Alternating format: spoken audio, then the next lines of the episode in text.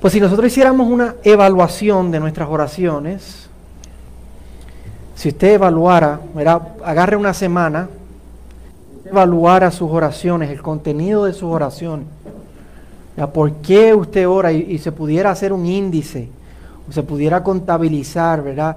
Las veces que usted oró por esta petición, por esta petición, ¿cuáles y cuántas veces?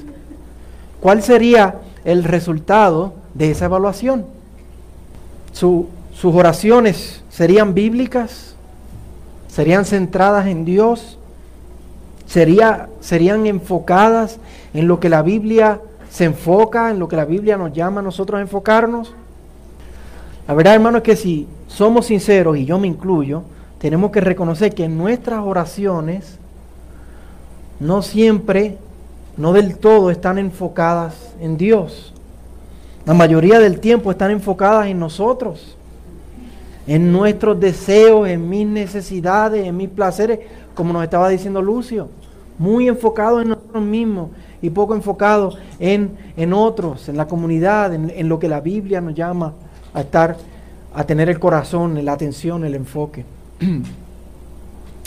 El pastor John Piper tiene una, una frase, una cita bien conocida que dice, hoy día usamos la oración como si estuviéramos en un hotel de lujo y llamamos por teléfono a servicio de habitación para pedir comodidades, un helado, otra almohada.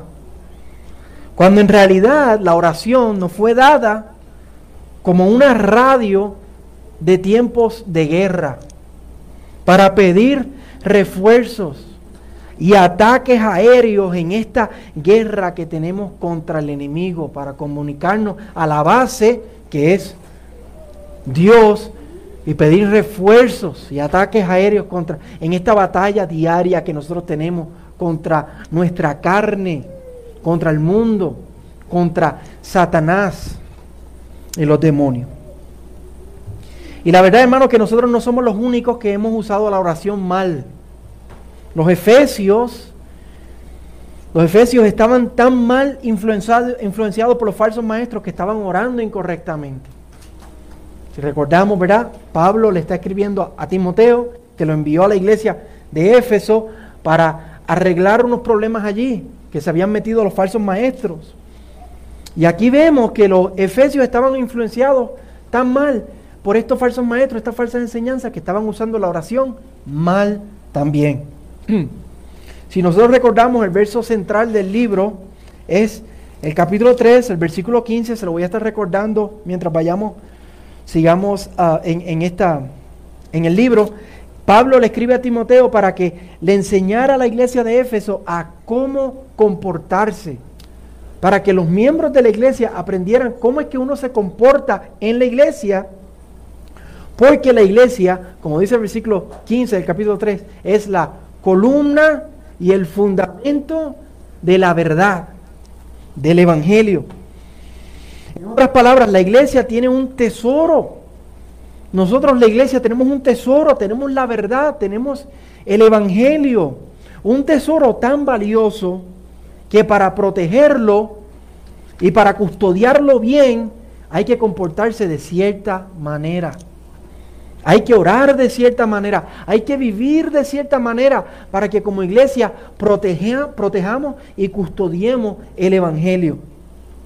Y la vida de oración de los efesios y la manera que ellos estaban viviendo, su oración y la manera que estaban viviendo, no estaba reflejando el valor y la gloria de ese tesoro que ellos estaban custodiando. Y hoy lo que vamos a hacer es que vamos a ver de cerca cómo los efesios estaban fallando en su manera de vivir, en su manera de comportarse, cómo ellos estaban fallando, especialmente en su manera de orar, en su manera de evangelizar y en su, testimonio. Y vamos a ver si, si esto se estaba alineando con el valor y la gloria del Evangelio, de ese tesoro que ellos como iglesia estaban llamados a custodiar. Vamos a ver si ellos estaban siendo buenos custodios del Evangelio, y por eso el, título del mensaje, porque la iglesia es custodia del Evangelio, de ese, de ese tesoro. Y, mientras evaluemos a los efesios, vamos a compararnos a nosotros como iglesia también. Vamos, a, vamos a, señalar a los efesios, pero a la misma vez vamos a ver, vamos a señalarnos a nosotros también. Vamos a ver nuestras vidas individualmente y como iglesia. Vamos a ver qué tipo de vida estamos viviendo. Si estamos nosotros como iglesia y como individuos siendo buenos custodios del Evangelio. Vamos a ver cómo estamos orando. Vamos a ver cómo estamos evangelizando. Y vamos a ver cómo es nuestro testimonio. Para ver si estamos siendo buenos custodios del Evangelio. Y si no, arrepentirnos ante el llamado de la palabra de Dios a, tener cuidado, al igual que, que Pablo a los Efesios. Y lo primero que vamos a evaluar es la vida de oración de los Efesios, la vida de oración. Miren lo que Pablo les exhorta en el versículo 1 y 2, que Mayela nos acaba de leer. Vamos a leerlo otra vez. Pablo dice, exhorto pues ante todo que se hagan plegarias, oraciones, peticiones y acciones de gracias por todos los hombres, por los reyes y por todos los que están en autoridad, para que podamos vivir una vida tranquila y sosegada, con toda piedad y dignidad. Vamos a hablar primero la, vida de oración de ellos, para, para entender bien por qué Pablo le está escribiendo esto lo que acabamos de leer. ¿Por qué Pablo le escribió esto? Tenemos que recordar el contexto, hermano. Pablo no está simplemente escribiendo lo primero que le viene a la mente. Agarró un lápiz y agarró un papel. No, él no está escribiendo así.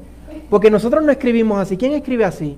Cuando tú escribes un mensaje de texto o escribes un email o escribes una carta, Tú tienes un propósito, hay una razón para tú escribir lo que está. Hay, algo que tú estás pensando, hay algo que te motivó, hay una situación que te motivó a escribir. Y para Pablo es lo mismo. Hay razones por las cuales él le dijo lo que le dice. Y en el 1.3, tenemos que recordar lo que ha estado pasando, vemos que Timoteo está en Éfeso porque Pablo lo envió a detener los falsos maestros. Eso lo vimos hace ¿qué? Tres, tres semanas atrás, Pablo envió a Timoteo para detener a los falsos maestros. En el 1, versículo 4, versículo 6, versículo 7, vemos que el tema de la falsa enseñanza, el tema tenía que ver con judaísmo y cuestiones de ley. Nosotros hablamos de eso en detalle cuando vimos ese mensaje, pero tenía que ver con el judaísmo y con cuestiones de ley. Y hace dos semanas en el 1.12 al 20 vimos que Pablo les, tuvo que recargar que la salvación, la santificación y el poder para vivir para la gloria de Dios no se encuentra en, en judaísmo, en mitos, en genealogía, en falsas enseñanzas. La salvación, el poder de Dios se encuentra en el Evangelio, en el puro Evangelio. Ese es el misterio de Dios. Y esas falsas enseñanzas, en vez de estar enfocándose en el Evangelio, se estaban enfocando en el judaísmo en algo que no era la verdad, en algo que no era el tesoro que la iglesia había recibido. Eh, y, el judaísmo enseñaba, y todavía enseña hoy, si usted conoce a algún judío, ah, que la salvación es solamente para los judíos y que el resto del mundo está condenado a maldición. O sea que la iglesia de Éfeso, en vez de estar enfocándose en el Evangelio, se están enfocando en estas enseñanzas de, judaísmo, están pensando que la salvación es solamente para ellos o los que son como ellos. O sea, ellos se estaban ensimismando en ellos mismos. Ellos estaban pensando más que, más que en ellos. Estaban en una burbuja cortando al resto de la humanidad cuando ellos eran los custodios del Evangelio. El Evangelio que enseña que la salvación es para todas las naciones. El Evangelio es lo que va a se va a expandir hasta el fin del mundo y entonces va a ser el fin y Cristo va a venir. El Evangelio va a cubrir la, la tierra como las aguas cubren el mar. Pero ellos al tener estas falsas enseñanzas, el Evangelio de la iglesia de Éfeso no iba a salir. El Evangelio no iba para ningún lado. Perdón el boricua. El Evangelio no iba para ningún, no iba para ningún lado, porque ellos, ellos están pensando por estas falsas enseñanzas de que judaizantes, todo es nosotros, todo es aquí, es más que este cierto tipo de personas. El Evangelio no es para todo el mundo, esto es más que para nosotros. ¿Ven el problema, hermano? Y por eso Pablo, como dice el versículo 1, los exhorta ante todo, miren el énfasis, les dice, les exhorto, pues, ante todo, antes de todo lo que les voy a decir, lo primero que les voy a decir, o sea, esto es bien importante lo que les voy a decir, me perdí. ¿Dónde está? Ok. El, énfasis a que oren y que oren con ganas. Miren, con ganas porque miren cómo él repite, plegarias, oraciones, peticiones y acciones de gracia. O sea, oren de verdad, oren de todo corazón, oren con ganas. ¿Y oren por quién? Por todos los hombres. No solo por ellos, no solo por los judíos, no solo por mi club, no solo por mi, el grupo especial de, de mis amigos, de mis panas. No, que oren por todos los hombres y no por cualquier tipo de hombres. Miren el versículo 2. Por los reyes y por todos los que están en autoridad. O sea, Pablo le está diciendo, ora por los más difíciles de orar, por los más distantes. Y nosotros tenemos que recordar qué tipo de reyes eran estos. Cuando uno evalúa cuál era el emperador durante el tiempo en que Pablo escribió esto a Timoteo, ese era el emperador Nerón. Ese era uno de los peores emperadores en contra de la iglesia. Uno de los que más cristianos mató. Uno de los que más persiguió a creyentes. O sea que si pensamos en eso, la iglesia de Éfeso tiene muy buena razón para no orar por sus reyes. Muy buena razón para no orar por las autoridades, porque esas autoridades han matado a gente de la nuestra. Tenían razones para pensar que la salvación era solamente para los judíos o para los cristianos o para los que son como nosotros, pero no hay salvación para esa gente malvada. Sí, ellos tenían muchas razones humanas para no orar por ellos, pero no tenían ninguna razón bíblica. Porque el Evangelio, una de las verdades fundamentales del Evangelio, que Pablo ya mismo se la va a recalcar, es que el Evangelio es para todos. El plan de Dios es salvar, salvar a personas de toda lengua y de toda nación. Los efesios no eran llamados a orar como ellos les convenía o como ellos quisieran. Eran llamados a orar como la Biblia nos llama a orar. Eran llamados a orar como custodios de ese evangelio. Y eso amerita que oren por todos, incluyendo lo peor de lo peor. Y tampoco nosotros somos llamados a orar como queremos, hermanos. No somos llamados a orar como nos conviene. Somos llamados a orar como la Biblia nos llama a orar, como la Biblia nos dice, como la Biblia nos manda. ¿Qué? Otra vez, como empezamos, pensemos un momento, ¿qué dicen nuestras oraciones de nosotros? ¿Qué dicen nuestras oraciones de lo que creemos? ¿Qué dicen nuestras oraciones del Evangelio? ¿Son nuestras oraciones egoístas y ensimismadas, como los, como los efesios? ¿Son nuestras oraciones enfocadas en, en nuestro bienestar solamente? Son enfocadas más que nosotros en lo que, en lo que a, mí me conviene. ¿Cuánto nosotros oramos por las necesidades de nuestro hermano, como nos estaba diciendo Lucio? Por las necesidades que hay entre nosotros. ¿Cuánto nos preocupamos? ¿Cuánto oramos por la expansión del Evangelio? Mire ese mapa. Todavía no hemos terminado la misión. Y por eso esta mañana les compartí en el grupo los adelantos de este año pasado. Ahí están los números. Nosotros pudimos adelantar la misión, pero no la hemos terminado porque Cristo no ha vuelto. Así que tenemos que seguir orando para que el Evangelio vaya. ¿Cuánto oramos para que Dios siga, salvando personas de toda nación? ¿Cuánto oramos para que Dios salve y obre entre los que están en eminencia, en autoridad, como dice este pasaje? ¿Cuánto oramos por nuestras autoridades? ¿Cuánto oramos por nuestro presidente, Biden? ¿Cuánto oramos por la Cámara, el Senado? ¿Cuánto oramos por la Corte Suprema? Esa gente que toman decisiones a diario que afectan el bienestar de la iglesia. Como, como dice ahí, al final del versículo 2, para que podamos vivir una vida tranquila y sosegada con toda piedad y dignidad. O sea, que las decisiones que ellos tomen nos permitan como iglesia seguir viviendo para Dios y no haya persecución. Que el Señor salve de entre ellos y hayan personas que, que tengan esa influencia cristiana para que no le coarten la libertad de expresión, la libertad de religión a la iglesia. ¿Cuánto oramos por el, por el gobernador de este estado, Jared Polis? Por el alcalde de esta ciudad, John Suthers, por la policía local, por nuestros jefes en nuestros trabajos, esos cuatro jefes. ¿Cuánto oramos porque Dios se glorifique y Dios salve a los que nosotros pensamos que son los más insalvables? A los que nosotros pensamos, salvación para ese. ¿Tú sabes cómo esa persona me trata a mí? ¿Cuánto oramos porque no le pongan impedimento al Evangelio y a su avance? Para que podamos vivir vidas piadosas y dignas como acabamos de ver ahí. Hermanos, ¿qué dicen nuestras oraciones acerca de lo que creemos del Evangelio? Estamos, nuestras oraciones demuestran que estamos siendo buenos custodios del Evangelio. Nuestras oraciones reflejan que lo más importante y lo más valioso y el tesoro de nuestra vida no somos, no, no somos nosotros, yo, mi bienestar, sino que lo más importante es Cristo y su gloria y su evangelio. Nuestras oraciones están reflejando eso.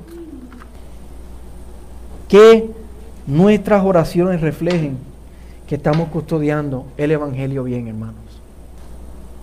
Que ese evangelio tiene que llegar a todo tipo de gente, incluyendo las peores personas, y que tiene que llegar a toda, todo el mundo, toda lengua, todo tribu y toda nación. Amén. Ahora, si las oraciones de los efesios estaban limitadas a ellos, vamos a usar la lógica aquí un momento, ¿ok? Entonces, ¿tiene su cerebro prendido hoy? Préndalo. Los domingos por la mañana yo quiero que la gente tenga el cerebro prendido. No que el pastor me diga, ah, yo creo más que lo que el pastor dice. No, usted sea como lo debería. Que vea que lo que se está predicando es bíblico. Tal la palabra. Si las oraciones de los efesios estaban limitadas a ellos por esas falsas enseñanzas judaizantes, ¿cómo usted cree, cómo usted cree que estaba siendo limitado el evangelismo de ellos? Si ellos están pensando que el Evangelio es más que para judíos o, personas como yo, cierto tipo de personas, pero no es para todo el mundo, ¿cómo estaba siendo limitado su evangelismo? ¿Su evangelismo pudo haber sido limitado también? Seguramente el evangelismo de ellos estaba siendo limitado a unos pocos. Quizás a gente con influencia judía o judío o gente como ellos. Ellos no estaban dejando que ese evangelio saliera ni en sus oraciones, pero tampoco en su evangelismo. Y por eso es que tenemos que tener cuidado con lo que nosotros escuchamos, hermano. ¿Qué enseñanza usted está escuchando? Porque todo tiene efecto en nuestra vida. O sea, cualquier enseñanza que nosotros escuchemos, tenemos que tener cuidado de que sea bíblica, que sea sana, porque va a afectar cómo yo voy a vivir mi vida, va a afectar cómo voy a orar, va a afectar cómo voy a evangelizar, va a afectar cómo voy a vivir, afecta todas las áreas de nuestra vida. Y en los versículos 3 al 7 vemos que Pablo tiene que corregir la teología del Evangelio. Ellos estaban limitando el Evangelio solo para los que eran como ellos, para judíos o los que tienen relación judía, pero los versículos 3 al 7, Pablo les, les rectifica el Evangelio, para que tengan claro que ese Evangelio es para todos, para todos. Y que no lo sigan limitando en sus oraciones ni en su evangelismo, no solamente para los que a ellos les plazca. Así que vamos a ver lo que Pablo dice acerca del Evangelio. Versículo 3. Él dice, porque esto es bueno y agradable a Dios. ¿Qué es esto? Se refiere a lo que él acaba de decir en los versículos 1 y 2. Esto se refiere a orar por todo tipo de hombres, incluyendo los que están en autoridad. Esto es bueno y agradable a Dios. Versículo 4. El cual, refiriéndose a Dios, quiere que todos los hombres sean salvos. Y algunos piensan que esto se está refiriendo a universalismo. Hay personas que agarran este verso y dicen, Dios va a salvar al final a todo el mundo. Nadie va a ir al infierno. Pero eso no es lo que Pablo está diciendo. Y eso no es lo que enseña el resto de la Biblia, ¿verdad? Así que si nosotros dejamos que el contexto informe la definición de lo que estamos leyendo, vamos a poder entenderlo bien. Pablo acaba de decir en los versículos 1 y 2 que Dios quiere salvar a todo tipo de hombres. incluyendo los más malvados. Lo que Pablo está diciendo aquí es que Dios quiere salvar a todo tipo de hombres. Gente de toda lengua, gente de toda nación, pero también gente de toda clase social. Eso es lo que significa todos. Dios quiere que todos los hombres sean salvos. No se refiere a que todo el mundo va a ser salvo, se refiere a que Dios quiere salvar gente de toda lengua, de toda nación. Y como nos dijo el versículo 1 y 2, Dios quiere que sean salvos todo tipo de hombres, toda clase social.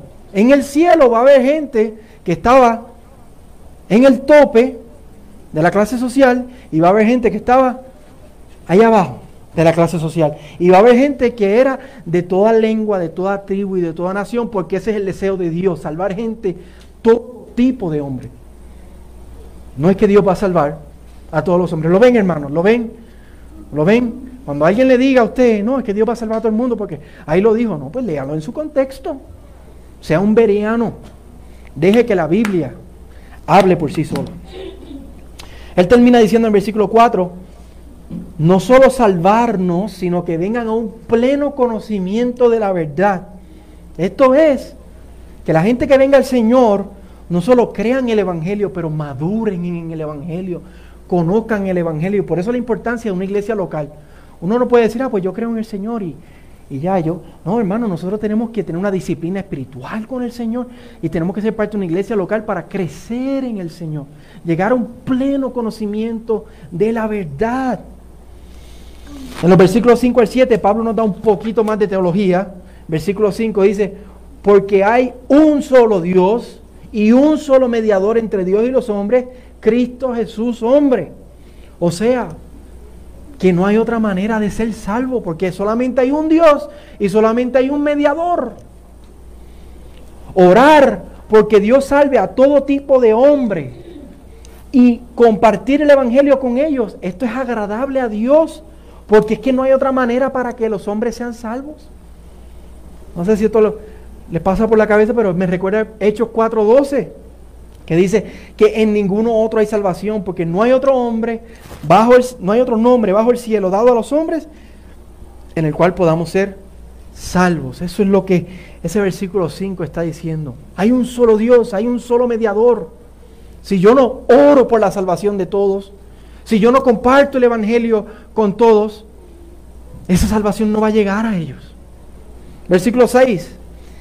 Cristo Jesús, refiriéndose a Cristo Jesús, porque lo dijo el versículo 5, quien se dio a sí mismo en rescate por todos. ¿Qué significa todos?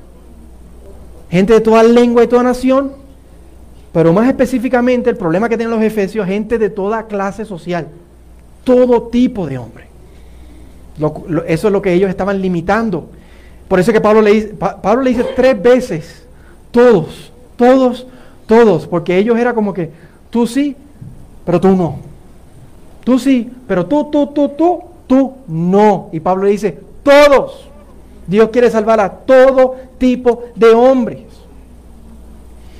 Y está hablando de la muerte voluntaria de Cristo. Que al Cristo recibir nuestro castigo, Él nos rescató. Nos compró con su sangre preciosa. Tú y yo y todos esos hombres que el Señor va a salvar merecían el castigo, el infierno. Pero Cristo se dio y nos rescató. Él, al morir en la cruz, recibió el castigo de nosotros. Y así la justicia de Dios se sació. Porque la ley demanda el pago del pecado es muerte. Y para que tú y yo y todos esos tipos de hombres que el Señor va a salvar, para que no murieran, Cristo murió por ellos y pagó por ellos con su sangre preciosa. Y noten otra vez, dice, por todos, quien se, quien se dio a sí mismo en rescate por todos. No solo los que son como nosotros, sino gente de toda lengua y nación y todo tipo de clase social. Y al final, al final del versículo 6, dice, testimonio dado a su debido tiempo. O sea que Cristo murió en el momento preciso. De acuerdo al plan estipulado de Dios desde antes de la creación del mundo, Apocalipsis 13 nos dice, el Cordero de Dios que fue inmolado desde antes de la creación del mundo. en el, en el momento preciso. Dios no se le escapó, pero nada, ni un segundo. Cristo murió cuando tenía que morir y murió por todos. Y después, Pablo añade, en el versículo 7, que él, Pablo, fue constituido predicador y apóstol de ese evangelio, el cual él acaba de rectificar. Que los efesios, por las falsas enseñanzas, estaban tergiversando. Él dice, yo fui constituido predicador y apóstol de ese evangelio, y que él, Pablo, fue dado como maestro a los gentiles. Ahí vemos otra vez la insistencia. No fue más que para los judíos, no fue que... El Señor me envió a mí como predicador a los gentiles para llegar a todo tipo de hombre, toda clase de hombre. Eh, hermano, y cuando decimos hombre, nos referimos al ser humano, ¿ok? No es que Dios no va a salvar mujeres. Eso estamos claros, ¿verdad? Yo no añadí eso aquí porque yo creo que eso es obvio, lo entendemos. En la, la cultura en la que nosotros vivimos, ¿verdad? Que ser inclusivista, si no es inclusivo. Pero nosotros no somos tan zánganos. Nosotros somos maduros, ¿verdad? Gloria a Dios. No tenemos que ponernos con eso. Pablo les dice esto para que ellos tengan súper claro que el Evangelio no es solo para ellos o los que son como ellos. El Evangelio es para todos. Gente de toda lengua y de toda nación, pero también gente de toda clase social. Porque no hay otro nombre que pueda salvar a la humanidad, porque Cristo murió por la salvación de todos. Y porque Pablo fue enviado a predicar a todos. Entonces, ¿por qué entonces limitar a quien los efesios le estaban compartiendo el Evangelio? Todo eso lo dije. Tuvimos que llegar, ver todo lo que Pablo está diciendo, porque por eso es que lo está diciendo. Porque el problema de ellos es que están limitando el Evangelio. ¿Por qué limitar entonces el Evangelio a, a ciertas personas? ¿Por qué no compartirlo con todos? Ellos no estaban siendo buenos custodios del Evangelio. Porque ellos decían, esto es para mí y para los que son como yo. Esto no es para todos. Y por eso Pablo les tuvo que dar ese tratado teológico. Hay un solo Dios, hay un solo mediador.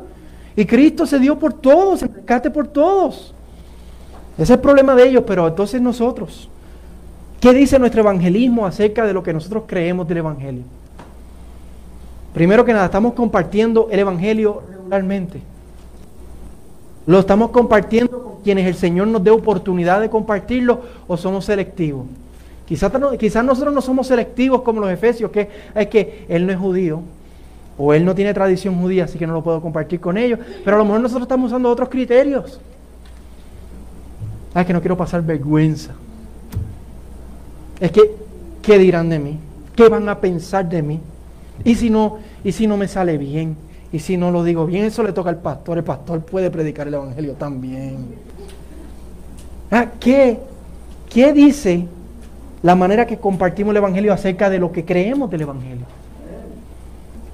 ¿Lo compartimos con quienes Dios nos da la oportunidad o solo con quien nos conviene? Póngase a pensar. Si esto que dijo Pablo aquí es verdad, si realmente no hay otra manera, no hay otra manera como la gente pueda ser salva, si realmente la gente va rumbo al infierno, allí dice que todos los días 155.473 personas mueren sin Cristo. Si eso es una realidad, y esas 155.473 personas que van a morir hoy van a ir al infierno. Si eso es verdad. Y si Dios realmente nos ha dado este mensaje para, para compartirlo con todos. Si, esas son, si eso es verdad, lo estamos compartiendo. O solo estamos pensando otra vez en nuestra conveniencia, en nuestra comodidad, en el, ay, no, déjame no molestarme, porque voy camino a esto y eso me va, eso me va a quitar dos minutos de mi, de mi plan, de mi vida. Estamos pensando en no ocupar nuestro tiempo porque tenemos cosas más importantes que tengo que hacer. Este es el tesoro que nosotros custodiamos. Custodiamos el mensaje de salvación para el mundo. ¿Qué estamos haciendo con el mensaje? ¿Lo estamos ignorando? ¿Lo estamos, lo tenemos ahí, ahí al ladito? ¿Lo estamos olvidando? Solamente nos acordamos del Evangelio los domingos, ah, porque domingo tengo que ir a la iglesia. O los miércoles. O lo estamos apreciando y lo estamos compartiendo y lo estamos atesorando. No seamos como los efesios. Seamos buenos custodios del Evangelio. Amén. El problema de los efesios no era solo que oraban limitadamente, ni que evangelizaban solo a los que les convenía o los que ellos querían, sino que también su testimonio al mundo no era el mejor. Como creyentes, hermanos, somos llamados a orar por todos, somos llamados a evangelizar por todos los que el Señor nos da oportunidad, como acabamos de ver, pero también somos llamados a vivir vidas que demuestren, que demuestren que hemos sido cambiados por ese evangelio que creemos. Nuestras vidas, el evangelio es la obra de arte, pero nuestra vida es el marco que marca el evangelio. Tenemos que vivir vidas que demuestren que hemos sido cambiados y que no vivimos para nosotros, sino para la gloria de Dios.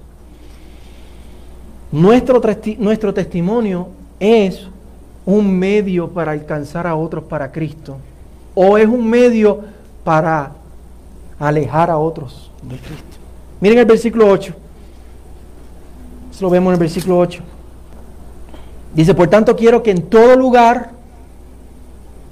ahí tenemos la palabra todo otra vez, todo es la palabra de estos versos, en todo lugar los hombres oren levantando manos santas sin ira ni discusión. Pablo quiere que en todo lugar, en la iglesia, en la casa, en el trabajo, en la plaza pública, en la tienda, en el mercado, en todo lugar, los hombres oren. Y recuerden que esto fue lo que Pablo comenzó diciendo en el versículo 1 acerca de la oración. Ese es el tema. Lo que ellos estaban limitando solo para judíos y los que eran como ellos, Pablo les está diciendo que él quiere que ellos oren, pero que oren ¿cómo? Levantando manos santas sin iras ni discusiones. ¿Por qué usted cree que Pablo les está diciendo a ellos que oren sin ira ni discusiones? Si alguien te dice algo a ti, ¿por qué te lo está diciendo? ¿Qué usted cree? Habrán, ah, porque habían ira y discusiones. Porque eso era exactamente lo que no estaba pasando. No estaban orando con manos santas sin ira ni discusiones. Estaban, no estaban orando, sus manos no eran santas y lo que había era un salpa afuera de ira y discusión. ¿No me creen? Versículo 1, capítulo 1, versículo 4. Ni prestaran atención a mitos y genealogías interminables, lo que da a lugar, lo que da lugar a discusiones inútiles. Eso es lo que estaba pasando en la iglesia de Éfeso. Por eso fue que Pablo envió a Timoteo y le dijo, ve allá, enseñale a esa gente cómo comportarse en la iglesia, que es columna y sostén de la verdad. Versículo 6 del capítulo 1. Algunos desviándose de estas cosas se han apartado hacia una vana palabrería. Discusiones.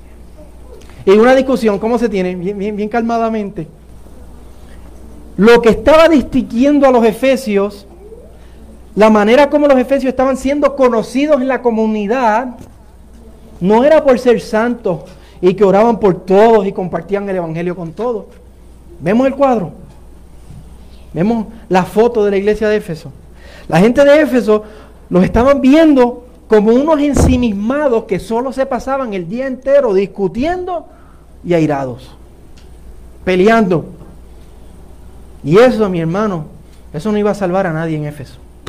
El testimonio de los, de los efesios no iba a salvar absolutamente a nadie. Dios salva a quien Dios quiere salvar. Dios es soberano y salva. Pero a veces, mis hermanos, nosotros no colaboramos con el Señor. Y los efesios no estaban colaborando.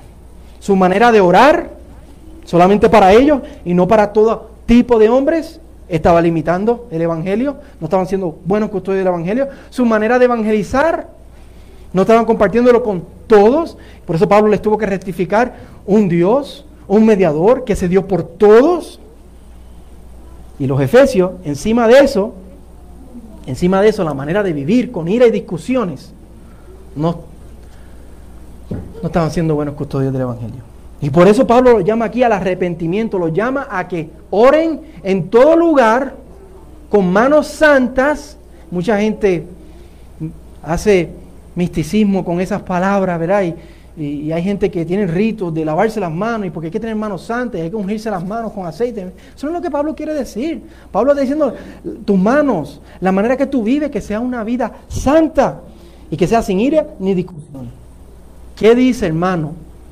Aquí vemos para nosotros, ya señalamos los efesios, ahora vamos a, a nosotros. ¿Qué dice nuestro testimonio acerca del Evangelio? ¿Qué dice nuestra manera de vivir acerca del Evangelio? Vamos a examinar nuestra vida. Cuando usted está en todo lugar, como dice ahí, cuando usted está en su casa, que dice su esposo, su esposa, o con la persona que viva, en el trabajo, usted está en el trabajo, ¿qué dicen sus compañeros de trabajo? Su manera de hablar, su manera de comportarse. En la tienda, cuando vamos a la tienda, ¿qué, qué, qué dice las personas que nos ven en la tienda, otros hispanos, cuando vamos al parque o cuando nos vamos de vacaciones. ¿Qué dice mi manera de vivir acerca del Evangelio? ¿Qué es lo que otros pueden observar? Pueden observar vidas santas de oración, sin ira ni discusiones. Y eso lo podemos expandir un poco más, porque el problema de ellos era ira y discusiones, eso, no eso eran las, obras de la carne que ellos estaban practicando, pero Galatas 5 nos da un, catálogo entero. A lo mejor las obras de las carnes que se están manifestando en su vida no es ira y discusiones, pero son otras. ¿Qué pueden observar los demás? ¿Pueden observar vida santa o observan una vida rencillosa? Una persona que vive para su placer. Una persona que no le importa las necesidades de otros una vida de tramposo o tramposa, una vida que no se distingue de las demás, que tú preguntas, en este cuarto, ¿quién es cristiano? Y todo el mundo dice, aquí no hay ningún cristiano. No se distingue. Una vida igual o peor que los del mundo. ¿Qué observan los demás de nosotros? Hello. Nuestro testimonio, hermano, causa que otros se interesen por el Evangelio. Estamos siendo literalmente sal y luz. Estamos causando que otras personas se interesen por el Evangelio. O estamos causando que otros digan, no vale la pena ir a la iglesia. Esa gente son unos hipócritas, ¿verdad? Todos hemos escuchado eso. Pero ¿por qué lo dicen? Porque ven personas que confiesan el nombre de Cristo, pero viven vidas. Y, no es que vamos a vivir vidas perfectas, mis hermanos. No somos perfectos, no estamos diciendo eso. Pero cuando el Espíritu de Dios vive en tu vida y la ley de Dios ha sido escrita en tu corazón, hay frutos del Espíritu. Eso es lo que Pablo está diciendo aquí. La gente observa que vivimos para la gloria de Dios o observa que vivimos para nosotros. Observan que vivimos para el que dio su vida en la cruz por nosotros. Observan que viven para, para mí, porque yo estoy sentado en el trono de mi corazón. ¿Qué dice nuestro testimonio? Que nuestra manera de vivir, hermanos, demuestre que estamos siendo buenos custodios del Evangelio. Tenemos que recordar que si somos cristianos, si usted es un cristiano, si yo soy un cristiano, no somos llamados a vivir como nos da la gana. No somos llamados a vivir como nos conviene. De eso no se trata la vida cristiana. De eso no se trata ir a la iglesia. Somos llamados a orar, como la Biblia nos dice orar, por todos. Somos llamados a evangelizar, como la Biblia nos llama a evangelizar. Somos llamados a vivir con un testimonio que glorifique a Dios. Y la verdad es que si no vamos a ser buenos custodios del Evangelio, no nos llamemos cristianos ni creyentes. Si no vamos a ser buenos custodios del Evangelio, no nos llamemos cristianos ni creyentes. Porque entonces lo que estamos haciendo es alejando a otros de Cristo y de su salvación. Nos estamos intrometiendo en el plan y la misión de que de Dios de llenar a la tierra de su gloria como las aguas cubren el mar. Y, nosotros no queremos hacer eso. Yo no quiero hacer eso. Pero si vamos a ser custodios del Evangelio, si vamos a ser cristianos y creyentes, entonces vivamos de todo corazón. Entregados y viviendo sacrificadamente. Como dice Jesús, nos llama el Señor, tomemos nuestra cruz, negámonos a nosotros mismos y sigamos al Señor. Proclamemos con nuestra vida la verdad de Gálatas 2.20, que dice, con Cristo he sido crucificado y ya no soy yo el que vive. ¿Escucharon eso?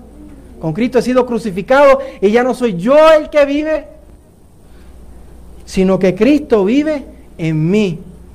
Y la vida que yo ahora vivo en la carne, o sea, los años que me queden hasta que el Señor me llame, la vida que yo ahora vivo en la carne, la vivo por la fe en el Hijo de Dios, el cual me amó y se entregó a sí mismo por mí.